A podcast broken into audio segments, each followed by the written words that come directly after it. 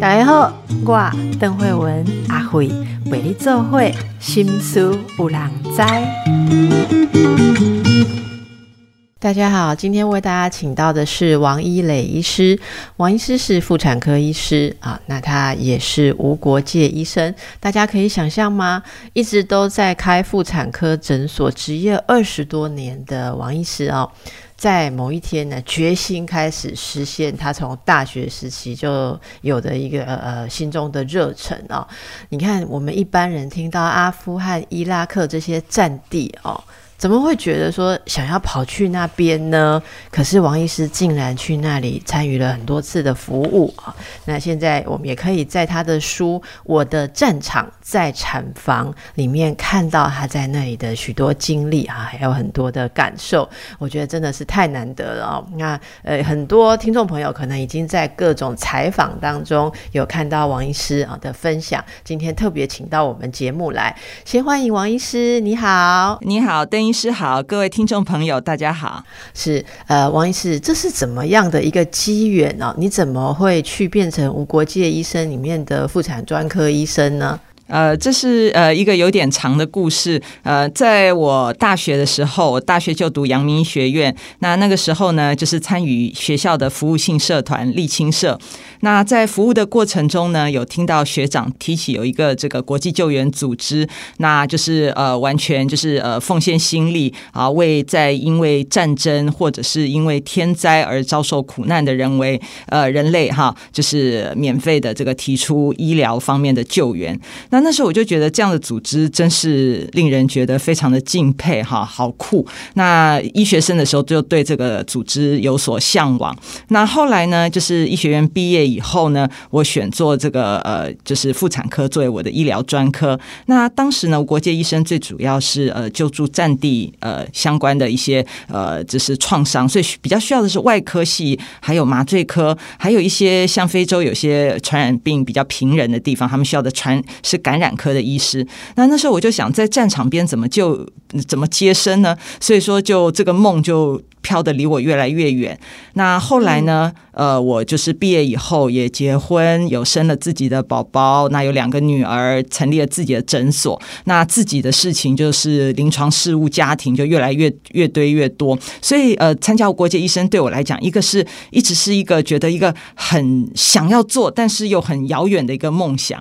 那一直到五十岁，小孩大了，那自己的诊所也稳定了。有一天呢，我在这个呃，就是诊所就是。吃饭上网的时候，突然发现，哎，现在无国界医生刚好呢，他在一些比较医疗缺乏的地方，还有一些比较保守的区域，因为那边有很多的妇女哈，那只能给女性的妇产科医生接生。那我那时候就突然觉得好像受到召唤的感觉，他说的不就是我吗？所以呢，我的这个年轻的梦想的时候，又突然鲜活了起来。所以后来呢，就是排除了一些呃困难以后呢，我就加入了无国界医生的行列。哇，王医师，这个说的简单哦。可是如果说他已经提到是某些地方的妇女只能给女性妇产科医师接生，你应该有已经有想到会是这些，应该说局势很艰困的地方，就是文化上面有这些特色。你那时候知道是要去占地吗？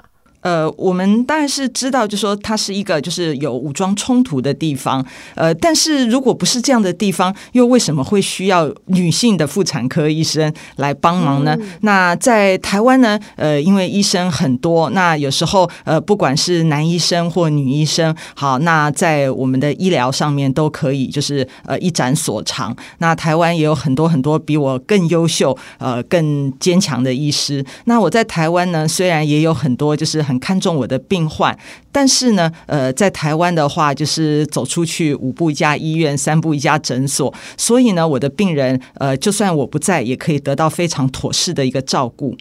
但是呢，在我去的这阿富汗跟伊拉克的地方呢，它方圆五百里，可能就是这么一家医院，就是你这么一位妇产科医生，那他们千里迢迢把产妇送到这个医院来。那当时因为这个中间他们的交交通非常的不方便，所以呢，经过八小时、十二小时的车程颠簸以后，病人来到你面前的时候，可能已经半条命快没有了，宝宝也快没有了。你救的活，他们就是母子均安，呃，有机酒香，你救不活，他就是四块板。所以呢，呃，在我们的这个，在我的这个从就是去那边服务的过程中呢，我深深体会到这个呃医疗资源呢对这个妇女的，还有就是母婴安全的一个重要性。嗯，那你储备了多久哈？因为你本来有诊所啊，然后我想一天当中应该也非常忙碌，是需要做哪些筹备？你总不能说放下来就出发，对不对？筹备了多久？做了哪些事情？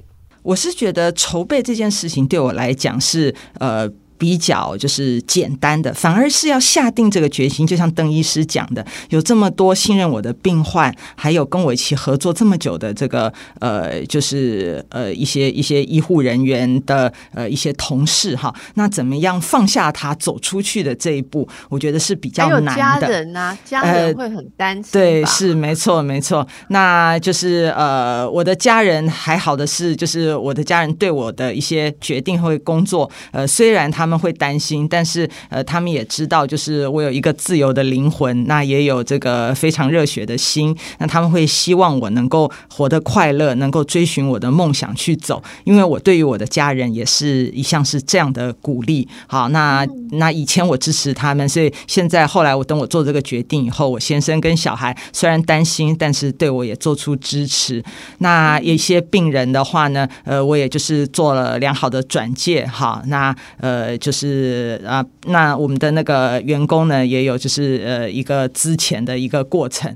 那在下定这样的决心以前是比较难的。那一旦决定结束诊所以后呢，结束了以后，呃，对我来讲反而就是一连串的一个准备。首先，我就是呃对呃吴国杰医生送出我的这个申请函。那申请函他们经过呃就是审核你的资格，好，包括你所有的这个呃。呃，医医师证书啦，还有一些你的专科证书，他同时还会做这个呃医疗技技巧上面的一个评估，以确定你不是一个假的那个医生。好，那其实说，比如说他会问你很巨细靡的问题，比如说呃，你曾经有做过几台剖腹产生产手术？你有没有接受过呃臀位生产的病人病患？好，诸如此类非常巨细靡的一个问题来评估你的专业能力。那等到你通过这个书面的审核以后。他会用电话哈跟你做电话上面的访谈，那最主要是用英文进行来确定啊你的你的这个学历经历都是真的，而且你可以很顺畅的用英文表达你的一些想法。好，那他也会问非常呃深入的问题，包括你跟同事的相处啊，或者你面对一些呃比较冲突的时候，你会不会慌了手脚？好，来判断你的个性跟你的专业是否到达这个呃能够送你到这个呃就是。呃，战战就是冲突的区域来进行任务。那通过这个电话口试以后呢，那有些人是还要飞到，就是一些呃，像我们台湾的话是到香港办公室进行面对面的一个呃，就是呃面试。呃，但是因为他们当时非常缺乏妇产科医师，后来我就是在电话里面两轮的这个呃，就是呃访谈以后，他们就觉得我适合。然后经过后来就是再去呃布鲁塞尔接受一个行前的训练，那就飞到阿富汗出任务了。这个您呃，这个出发的时候，第一次应该是二零一八年的十二月去阿富汗的霍斯特是吗？啊，然后那一次待到二零一九年的三月，可以告诉我们你你到那边的。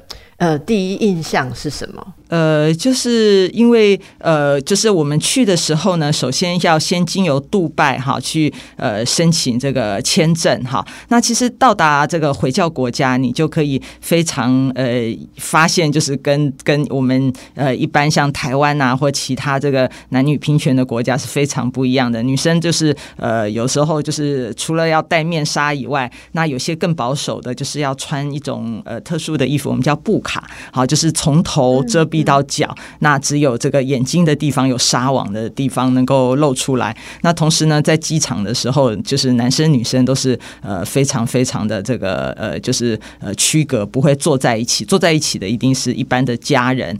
那到了这个就是降落了以后呢，我们其实在去以前，呃，组织就给我们做各种文化上面的一个呃说明跟这个呃就是呃介绍，告诉我们在下飞机。以前呢，就一定要把头巾围起来，哈，不能够就是呃头发就是呃露出来这样子，那表示尊重当地的一个文化。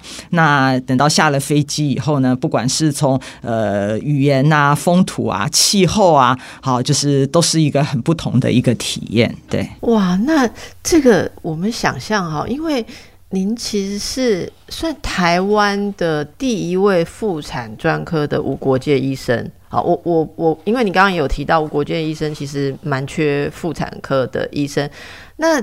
台湾目前现在现在您还是台湾第一位，还是已经？据我所知，好像目前妇产科我还是第一个。所以您是台湾唯一的。目目前，我希望很快能够，我不是唯一的一个，对。哦，是 因为因为我看到那个有有几位妇产科医生都也呃推荐推崇了您的这本书哈。那可是这几位看起来都很忙，暂时也不可能成为无国界医生。我们不知道大家听到或者年轻的医生是不是呃会被撞击到哦，因为这真的是很不容易的一件事。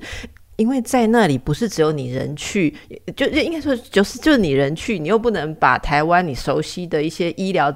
的设备都搬去，对不对？那在那边，我想，我想台湾妇产科医生之所以会比较少哈，是因为我们妇产科有一个特性，就是我们的特性呢，就是很多产妇病人跟着我们，就是会跟着我们一辈子哦。所以，我们很多病人，像我现在手里面很多病人是二十几岁就跟着我，一直看，一直看，看到现在都已经要更年期了这样子。所以，我们跟病人的关系是非常紧密而久远的。有时候，病人生了一个小孩、两个小孩、三个小孩，生完。了之后还会把妹妹好带来啊，也是生产，或者是呃婆婆妈妈带来给我们做抹片哈，做妇科的检查，所以我们几乎认识的是。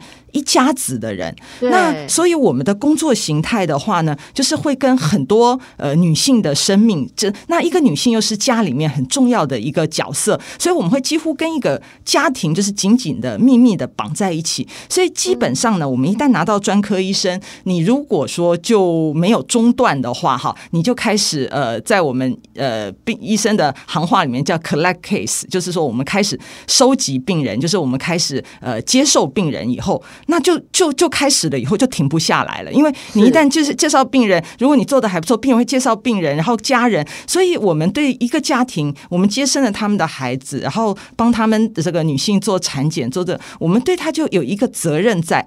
那所以我们就会一直一直不断的持续下去。所以对于很多很优秀的医生来讲，虽然他们很想要呃接受无国界医生的一个呃这个任务，好，可是在他们的工作里面，可能有更多。需要他们的病患，所以说比较难说突然抽离出来去参加这样子的一个任务，嘿，会有有有有时候很走不开了。对对对，是的。我觉得另外有一个考验是说，在台湾做医疗工作，我想台湾的医疗设备硬体方面是应该非常先进的啦，好是可以这样说，药品啊，好这些器材，可是去那边。会不会有一些差别？例如药品会不会短缺呀？设备有没有什么样的不同？然后会不会病患的状况，包括他们的整个医学知识的普及程度，或是文化的影响，会不会来的很多？其实是 complicated case 哦，很复杂的。那在那边执行医疗任务，你觉得有没有什么挑战？哦，每天都是挑战哦。然后我每天也在学习当中哈，因为呃，去到当地呃，就从病患来讲，像我们。这边很多病人生一个、两个、三个都已经是不多了。那边来的病人动辄就是八个起跳。我曾经接受过最多，呃，就是 G twenty 哈，那就是他就是怀，就是生过二十个小孩。的的的妈妈都有，那所以说这样子完全不同的 case 的底下，在跟台湾的病患的状况就不太一样。像台湾的话，都比较呃年纪比较大一点，怀孕都已经呃做好身心啊经济上面的一个准备，好才会去生。那在那边的话，他们是从结婚十几岁、十五六岁就开始一直生，生到停经。所以不管是太早的生小孩跟太晚的生小孩，对于女生的身体来讲都是相当大的一个负担。好，那像我们。在台湾几乎看不到的一些子宫破裂啊、子宫扭呃，就是子宫翻脱垂翻出的话，在台湾是几乎没有这种罕见的 case，在那边因为生很多，所以都有这样子的 case。那还有就是说，在那边的病患因为呃就是生的多，那我们的医疗资源相对也不足，所以我们尽量尽量避免不必要的剖腹生产。所以在台湾，如果胎位不正、臀位生产，几乎都是呃呃剖腹，在那边都是自然生。好，所以说这个光这样子就有非常大的不同。那至于医疗器材方面的话，因为那边有的时候呃电力供应常常会中断，所以在台湾就是呃一个手术房里面大概要插电的。的机器有十几二十个，好，那就是而且就算是停电有不断电系统，但是在那边因为没有这么就是充足稳定的电力供应，所以很多东西都是手动的。像我们有一个特殊的器材，我们叫做真空吸引，就是宝宝如果生不出来的时候，我们会用一个吸杯一样的东西放在宝宝头上，帮忙妈妈上面用力，我们下面用拉的帮忙宝宝生出来。我相信很多有一些听众朋友的宝宝可能也是这样子被被吸出来的。那在台湾这个真空吸吸引的东西，它是用一个呃抽吸机，所以插上电，嗯，然后你要控制压力，什么都可以，就是呃很很轻松的做到。但是在那边，因为电力供应不稳，所以那边的呃就是在生的时候，如果要抽真空的话，它是用手动。所以说，我们就旁边那个助产室，一旦它就是安上去以后，它就很像那个大家有看过那个就是呃脚踏车的打打气机，就这样子，像一个机筒一样，噗呲噗呲噗呲噗呲这样子哈。所以就是它打的越快，压力就越大。那是用手动的方式，好这样子来就是呃就是帮病人接生。那至于药物的部分呢，当然一定是不足的。呃，因为大家应该呃就是有没有想过说，在这样子医疗不足的地方，好，不管即便是一个一块纱布哈。在当地都不可能有供应商，因为在医疗在在那个战乱的地方，连吃饭都有问题了，哪里会有医疗供应厂商呢？所以，任何我们在那边做的药物。一针一线，好，或者是呃纱布，它其实都是透过呃，就是呃那个无国界医生的总部，从欧洲哈，透过中东，像土耳其啊等等长途运送，才能够到我们手里。所以呢，所有的这个医疗的这个呃器材，我们都是非常非常的珍贵。有的时候，万一因为呃呃有有一些这个路在路途上，如果有一些战争啊，或者是一些特殊的状况，那我们就会物资就会中断。那中断以后呢，我们就要。想方设法哈，就是发挥我们的创意，用一些呃其他东西来取代，为病人就是呃做做这个医疗上面的服务。好，所以我们的对于当地的这个不管是医疗或者是医材，我们都非常非常的珍惜。好，因为我们知道这些医材都是全世界善心人士。大家就是捐献来的，那我们也能够在这么就是呃偏远地方能够得到这些医材是非常的不容易，所以我们都尽量省着用，把最少的医材跟这个药物呢发挥它最大的一个效果。哇，这个真的是不是只有热血而已，去那边也是技术上的大考验哦。今天我们来宾是王一磊医师哦，啊，这刚才听到这样在那边行医。做妇产科的这个经历啊，王医师那边他们如果这么缺乏物资的话，生产有可能像我们这么奢侈，这样什么用到麻醉啊，哈，然后无痛啊，应该是不可能吧？呃，对，都都都是自然生，对对，哎，就是真的很自然的自然，对。那像那个他们的流程有没有什么特别？他们也是一样会呃会阴切开，然后缝合，然后。会，例如说，呃，首首先从待产开始哈，呃，我们这边待产肚子上就会绑那个 tocometer，就是有胎心监测器，全程在那边的话就是没有，就是病人待产就是在走廊上走来走去，或者是在床上坐着，然后每隔一到两个小时，他是用那个胎音监视器就稍微听一下。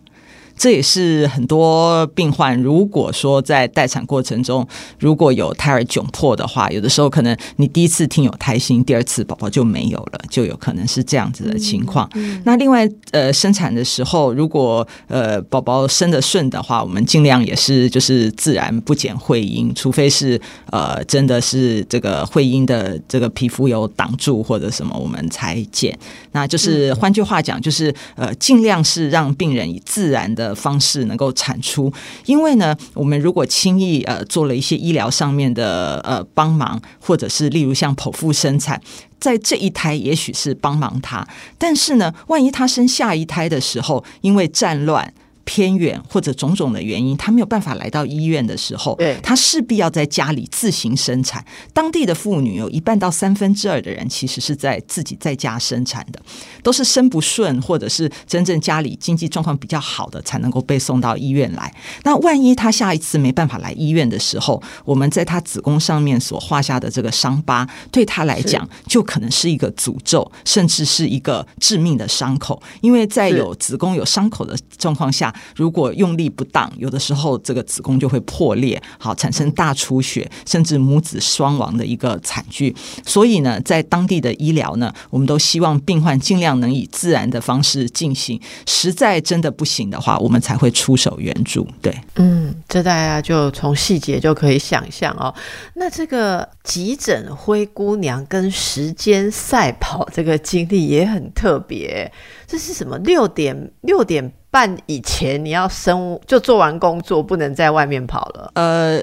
在呃阿富汗的这个任务里面的时候，我们是呃我们的这个呃就是宿舍呢是在医院旁边，所以整个医院是一个大区，包括医院本身、办公室以及宿舍。好，那我们三个月都在里面，不能外出，以免有危险。那灰姑娘的故事呢是发生在伊拉克，那伊拉克的医院跟阿富汗比较不一样，因为伊拉克我们所去的这个摩苏尔区域，相对阿富汗霍斯特来讲，稍微呃这个。呃，就是比较开放一点点，所以我们的宿舍呢，离这个医院大概有半个小时的一个车程。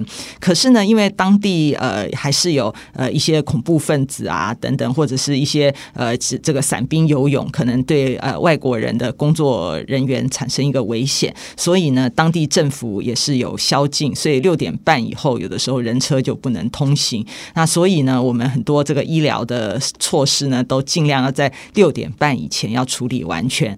如果说那边的人还要考虑到这么多的因素哦，那真的像我不知道那个叫什么，就是武装分子啦，或者说或是说叛乱的分子，他们是会路上绑架人，或者说。还是说，在路上走的人会会被抓起来，认为是恐怖分子？一般的顾虑是什么？危险有几个，第一个就是晚上看不清楚的话，地上有的时候可能会有一些埋的一些呃以前的未爆弹，在战争时代的未爆弹及地雷，怕你会误踩。第二个呢，你在晚上移动的时候，不管是政府军，或者是呃这个呃就是武装冲突的，或者是不管是任何哪一个势力哈，那他不确定你是友军还是敌军，那你他反正先打了再说，所以说就可能会被误伤这样子。那就是呃，另外就是说呃，就是呃，的确就是在这些冲突的地方，那有些比较小的势力的话，它是需要这个呃，就是经济的来源，因为像 ISIS 在刚当初崛起的时候，从叙利亚那边打过来，他们的经费来源是去占领油田，哈，就是卖私油而得到经费。那后来 ISIS 被击溃了以后，他就分成很多势力，好，那就是散入到各个乡间。那这些小的这个游击队势力，那他们的经费来源那怎么来呢？因为他们呃没有足够的军火可以再去就是占领油田，那他们的经费来源很多就是绑架外国人。所以我们就是在晚上的话，就是要尽量不要移动，而且就是呃，在组织在我们这些就是外国人员工作人员的移动当中，他们也都花花费了很多心思，好确保我们的安全。哦，竟然还有绑架外国人，就是赎金可以作为他们的金资金这样子啊？那哎，王医师说到这个哦，这样子的一条路。你会这么样的热血，这么样的有大爱，是跟你的嗯出生背景、成长都有关系吗？因为我们从你的这个大学同学，我们这个庄仁祥医师哦，他的他的推荐我有写说，学生时代就感觉到王医师像电影中的侠女哦。然后这个你你在开业的时候就有设这个咨询服务网哦，现在是是你们是幸福妇产科嘛哈，然后这个这个就是前所未有的，应该就是说在医疗界都还那种。医生都还停留在专业的门后面，好像民众要很艰难的去呃去窥得一点点建议跟知识的的时候，你就已经整个打开，然后完全以病人为中心哦，来提供很多的知识这样子哦，然后呃。就是这些东西，然后做妇产科，你是不是有什么就是成长的故事哈，会让你变成这样一个热血的人？呃，我我在呃我前一本书里面也有写过，因为我母亲怀我的时候已经三十八岁，所以年纪很大，在他们那个年代都误以为是已经停经了，后来竟然发现有了我。那在在那个年代都会觉得女生年纪这么大还怀孕，觉得。做做拍谁啊？那就是很很不好意思，所以有曾经有动过想要把我就是拿掉的念头。那他就医的时候刚好是一位女性的妇产科医师，好就力劝他说啊，孩子会带米来。然后他也看出我妈妈其实呃对于我有相当程度的不舍，所以说就鼓励他还是把我留下来。那后来我妈妈把我生下来以后呢，也常常跟我讲这个故事。好，所以很感激那位女性的妇产科医师。那从小的时候的。成绩也还算不错。那以前在我们那个年代，呃，书读的不错的小孩，大概就是选医生是第一个呃考量。所以后来我就是呃，不但做了医生，也选择妇产科作为我的专业。那呃，考上呃阳明医学院的时候呢，呃，因为阳阳明当时就现在的阳明交通大学啊，在我们那个年代全部都是呃，就是公费公费生。对对，那等我跟你同一个年代，我以为您是学妹呢，所以。说就是这个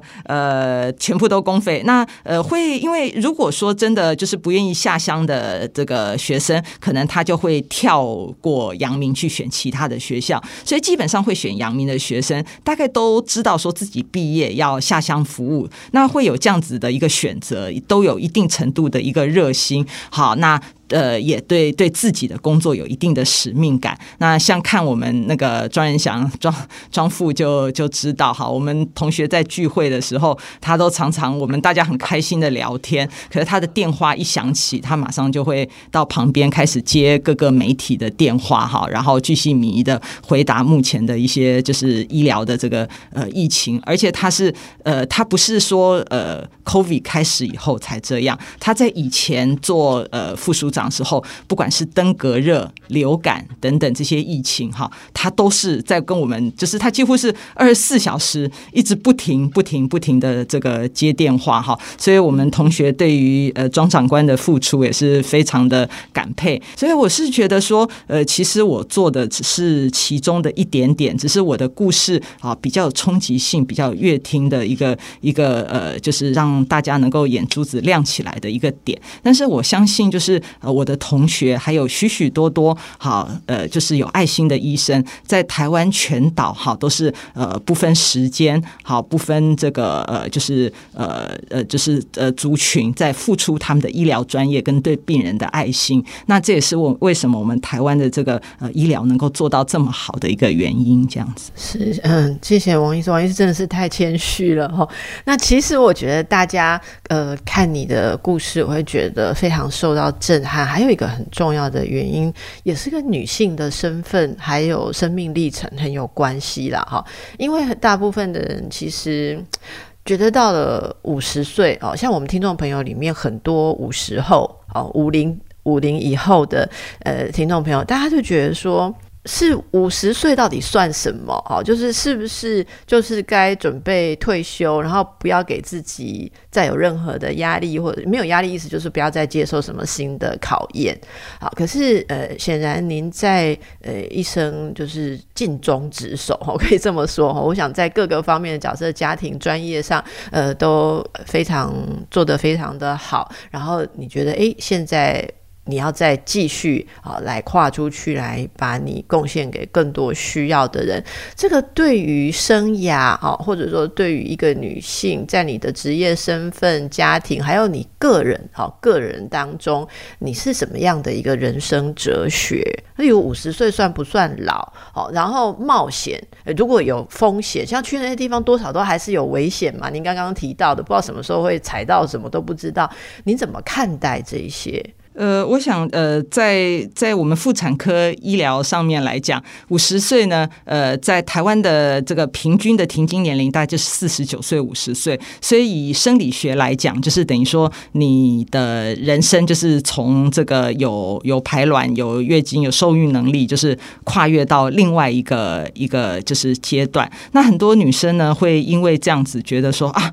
我就好像不再年轻了哈，跟以前就是不一样了。但是呢，我就是呃，我目前已经跨过这个点以后，那我可以跟很多女性朋友来讲，其实你是解脱了，或者是进入人生一个更轻松、更开心的一个状态。那很多呃女生，如果说是呃有家庭的，那孩子也大到一个可以为他们自己的人生做主的时候，那我们就该放手了，好让他们就是呃走出去。那我。我们就是他们大了以后，那我们就可以开始做自己的事情。如果有事业或者说有兴趣的人，可能到五十岁，很多在经济或者是你的工作上面也到达一个就是稳定哈，比较这个可以不用太多顾虑的时候。因为小孩既然不用你呃照顾了以后，那你自己就是对自己的以前的一些呃人生的一些兴趣啊或者规划哈，那可以做出更为大胆的一个假设或者是一个呃就是计划。那像呃，我觉得呃，我运气很好，就是我的工作呢，常常给我很大的一个成就感，因为呃，我的付出呢，也得到呃病患以及很多就是呃，就是其他他们的家人给我很大的一个反馈啊。比如说有时候做不孕症，有的时候有些病人就是呃，就是年纪已经很大，就是求子很久，那突然就是呃，经过我的治疗以后有顺利怀孕哈，那他们很高兴，那不断的跟我分享他们宝宝成长的。过程，那这是是对我来讲，就是也是很大的一个成就。看着呃，在在我原先看到的，在苍蝇波下看到，只是一颗小小黑黑的卵泡，长成一个会跳会跑还会扯铃的一个顽皮小男生。好，这这个就是对我来讲是很大的一个成就。那另外呢，就是呃，在经济上面，我们也不用担心。好，那也孩子也大了，我们不用就是担心小孩还在家里面说妈妈怎么这么久不回来哈。那所以呃。其实，在我们这个年纪能够做的事情的话，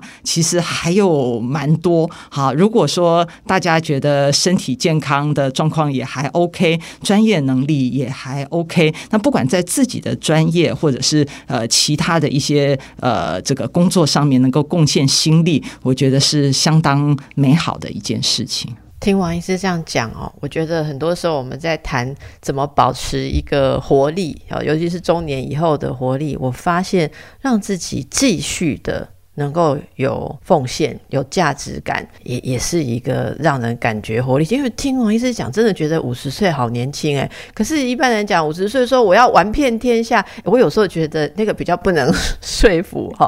哎，大家可以想一想，你现在的阶段是不是还有什么可以做的呢？今天我们访问的是王一磊医师啊，无国界妇产科医生。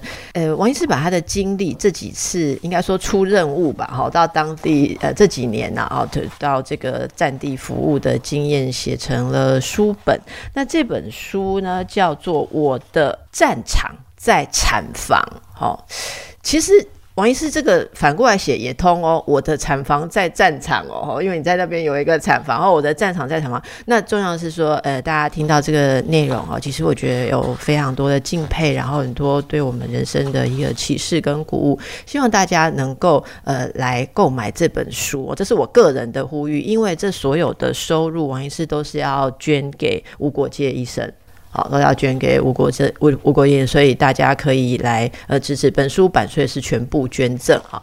好，那么接着我们最后一点时间呢，我蛮好奇王医师在这样子的过程当中，看到当地的女性处境哦，包括呃，我觉得那是整个对于女性的人权啊地位啊，当然就有很多文化性的东西，我们也。没有办法，不适合做太太果断的评语了哈。而是，在情感层面上，会不会觉得那边的女性？呃，应该啊，有有什么可能，或他们需要什么，可以过得比较好一点？像我觉得从十几岁开始就一直生生生生生，那边节育是不合不合法令吗？还是说他们只是纯粹缺乏这样子的观念？因为这对身体的伤害，还有对一个女性，你看她的一生都在怀孕生小孩，怀孕生小孩，然后每一次就这样子煎熬，医疗资源又缺乏，每生一次就像鬼门关走一次，他们能够有什么自我发挥跟自我实现？哦，那这个东西都这么难改变吗？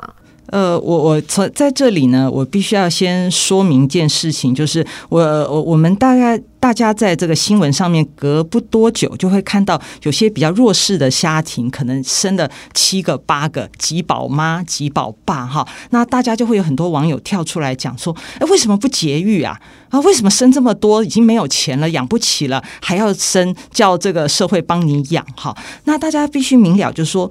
做避孕这件事情，它是要钱的。好，大家想说买保险套要不要钱？买避孕药要不要钱？结扎要不要钱？装避孕器要不要钱？这些都要钱。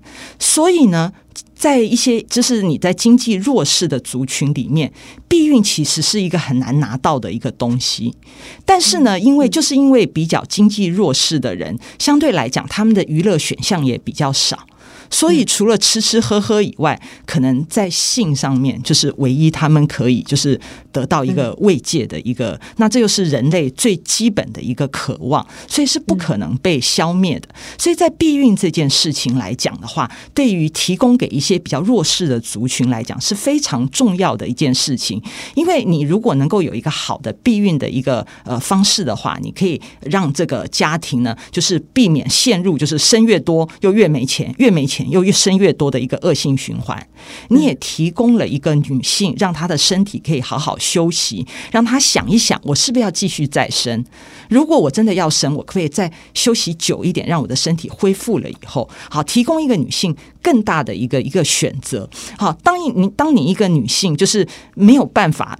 就是选择只能被逼迫一直不断生育的时候，她人生很多其他的梦想就会越飘越远。但你你就想，一个女生如果半夜要爬起来带孩子，然后然后前面然后白天还要烧饭给其他五六个孩子吃，她哪有时间受教育呢？哪有时间就是做自己的工作呢？所以你就会让一个女性就是她的选择权会越来越少。所以呢，在无国界医生，我们除了提供呃孕产妇安全生产的一个环境。境以外，好做这个避孕的一个呃推广跟一个选择，也是我们相当重要的一个呃工作。那其中包括呢，就是帮一些不想生的女生，或者想暂停就是休息一下生的女生装置避孕器。那对于那些已经生过太多，或者因为高龄或者是一些呃有一些疾病哈，无法再生或对呃身体会产生这个伤害的一些女性呢，提供结扎的一个服务。好，那等于说就是我们的工作。后呢，呃，是提供这些呃，不管是因为战争，或者是呃天灾，或者是因为呃，就是呃资源不足而产生这个匮乏的女性一个选择的一个呃权利。所以我觉得，对呃一个女性来讲，呃，从呃那边回来以后，我觉得在台湾的女性很幸福的一点就是说，我们有选择的权利，我们可以选择我们要生或不生。我们要生几个？我们什么时候生？好，甚至现在我们还有就是进步，因为我我也有做这个呃试管婴儿，所以说就是有做这个呃就是冻卵的一个一个选择，所以呃就算是年纪将来很大，你超过了这个生育的这个时间，你只要还有冻卵，也可以就是年纪很大也还可以生。所以说现在就是等于说，我觉得呃一个好的母婴照顾，还有一个女性身体的照顾哈，对一个女性来讲，就是一个。选择它的意义就在于说一个选择。那人生有选择，它就是幸福的。我可以呃做我自己的主人，我可以选择要或不要。好，那就像我如果能够参加我过界医生，呃，如果不是家人给我支持，病人给我支持，那我也没有这个选项。那今天我有这个选项，我可以选择去或不去。那在当地的女性呢，就是因为比较呃，不管是经济或者是宗教或者政政治的一个呃考量，所以说他们的选择上面啊，就是比我们呃少得多。那我们去能够就是帮忙的，就是尽量让他们的选择选项稍微多那么一点点。好，那对他们来讲就是呃很大的一个幸福。王医师他们在那样子的处境下，然后接触到您，呃，想说您一个。就外国人吧，哈，然后也是个女人，然后你却是技术精湛，然后又这个应该说是自主性。他，我觉得，我觉得你本身就是一个精神上的启发，你的存在吧。你可以想象，那一位女性看到你说，哎，我过这样的人生，可是人家也是女人，人家是有这样子来帮忙我的能力。你跟他们是不是有很多很特别的这个情感交流，或跟他们成为朋友的这种经验？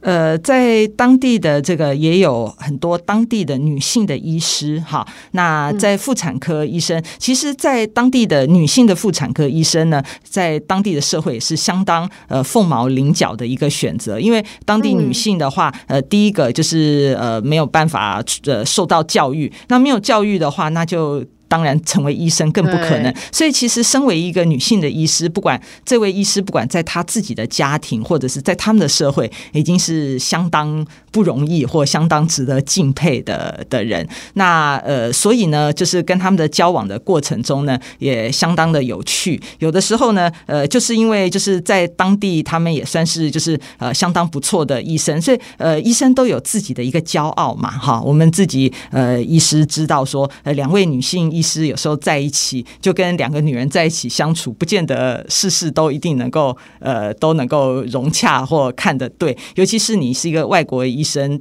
刚去哈，那你有时候希望他们怎么做比较好，或者你教他们一些呃这个方式，他们不见得能够完全接受。但是呢，在就是不断的这个相处碰撞过程当中，那一开始的时候呢，呃，组织都有教我们，就是我们刚去的时候要做一个任务，我们叫 shadow，就是像一个影子一样跟着当地的医师旁边看他们怎么做。好，就是你一开始去不要指手画脚，说啊你这个做不对。好，我们在台湾或者我们在呃外国。我都是怎么怎么做的，那这样听起来就很刺耳，也会让人家排斥你。所以你一开始就是像个影子一样跟着他们，看他什么时候做的，什么地方做的好，什么地方做的不好。那有的时候你做的不好的原因，有时候你再看下去会发现，并不是他们想这样做，而是因为当地呃医疗资源的不足，已经。一些民情风俗的关系，也许你觉得做不好，但是在当地已经是最好的一个选择了。好，那所以说就是学习了以后，那再慢慢慢慢就是呃跟他们就是建立感情。那建立感情的时候，有些比较危急的 case，他们需要你帮忙。如果你能够出手解决了他们没有办法解决的问题，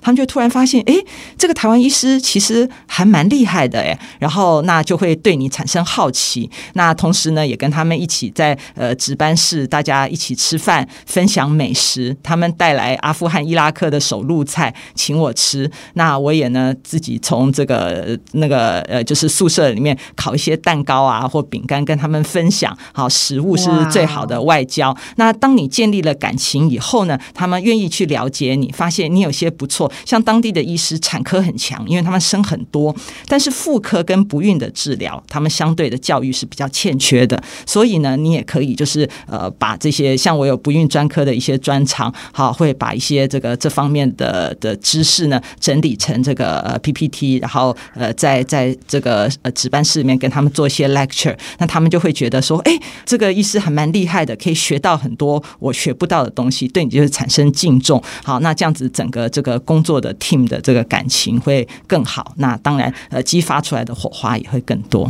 是哇，大家听到这些分享，其实更多的，请大家到书里面去看，你会看到说，不是说你有什么绝活带去，人家就能用得上，怎么样输送，还牵涉到这个人际，真的是非常的细腻。那么我今天的时间只能为大家访问到这里，其实大家应该都跟我一样觉得意犹未尽。那么更多的内容，好，大家就请来拜读王医师的书籍。那我们也非常感谢王医师的分享，也祝福大家，谢谢。